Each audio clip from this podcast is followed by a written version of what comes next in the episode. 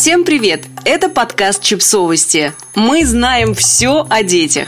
Рубрика «Личные истории». Созависимость. Что это такое? Автор текста Адриана Лито.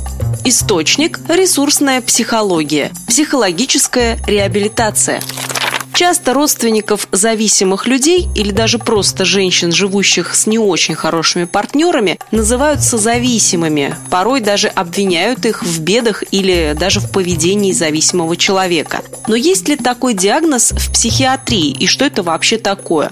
Начнем с очевидного. Психиатрического диагноза не существует, Созависимость – это психологический термин, за которым стоит множество вариантов развития событий. Давайте попробуем разобраться в терминологии и понять, всякое ли соседство с зависимым или неприятным человеком является созависимостью. Впервые термин «созависимость» появился в 60-е для описания жен алкоголиков. Те, кто работали с зависимыми, заметили определенный паттерн, который эти женщины использовали в разных отношениях, порой серийно. Чем характеризуется комплекс зависимого поведения в отношениях с зависимым партнером? Во-первых, в сохранении этих отношений, если человек не знает, что его ребенок или партнер употребляет вещества, или же завершает отношения, узнав об этом, он не является созависимым. Поддержание иллюзии нормальной жизни – Часто созависимые партнеры прикладывают невероятные усилия, чтобы скрыть запои, судимости, следы физического насилия и разрушения, приносимые зависимым. Они лгут работодателям партнера, учителям ребенка, соседям, врачам, лишь бы сохранить видимость того, что все в порядке.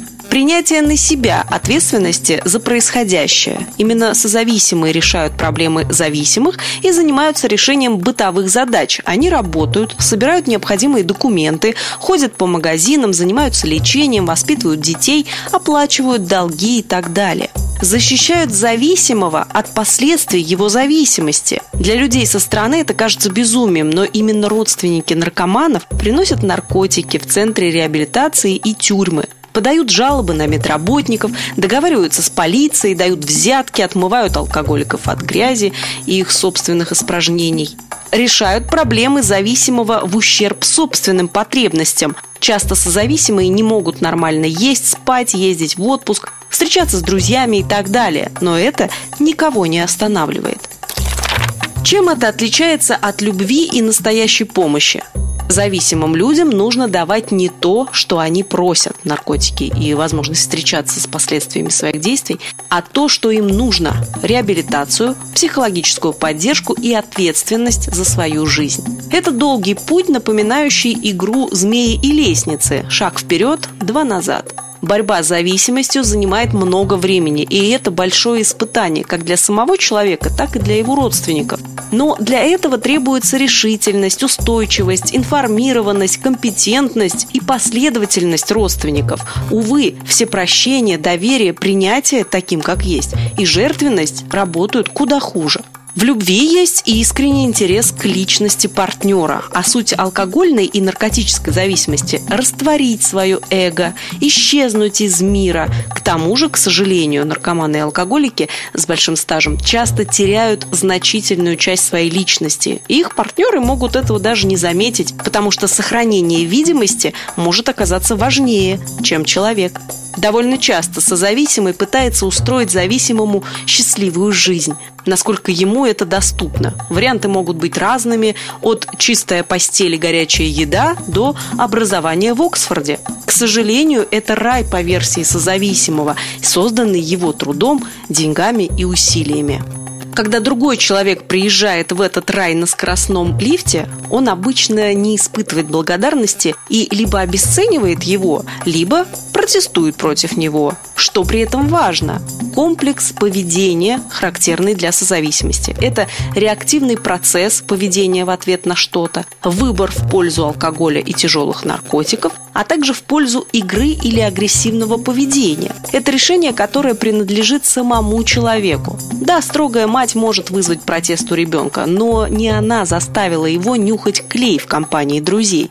Да, женщина может быть недовольна своим мужем, но не она вливает в него водку, а если вливает, то она не созависимая, а абьюзер. Отказ от созависимого поведения требует большой храбрости и устойчивости и, к сожалению, редко спасает зависимого, но почти всегда помогает созависимому.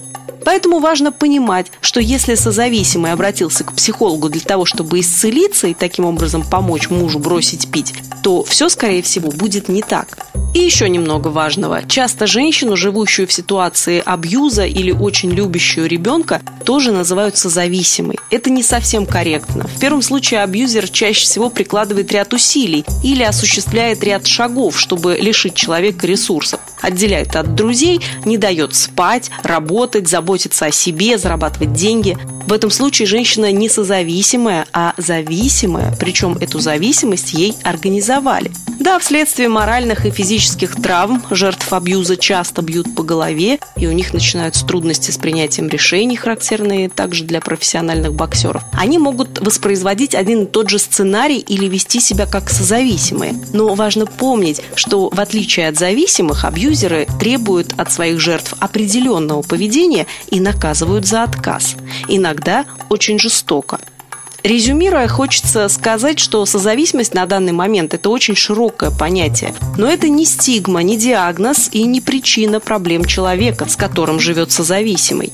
Это просто комплекс психологических проблем, с которыми можно работать в терапии. И в отличие от зависимости, созависимость лечится довольно успешно. Подписывайтесь на подкаст, ставьте лайки и оставляйте комментарии. Ссылки на источники в описании к подкасту. До встречи!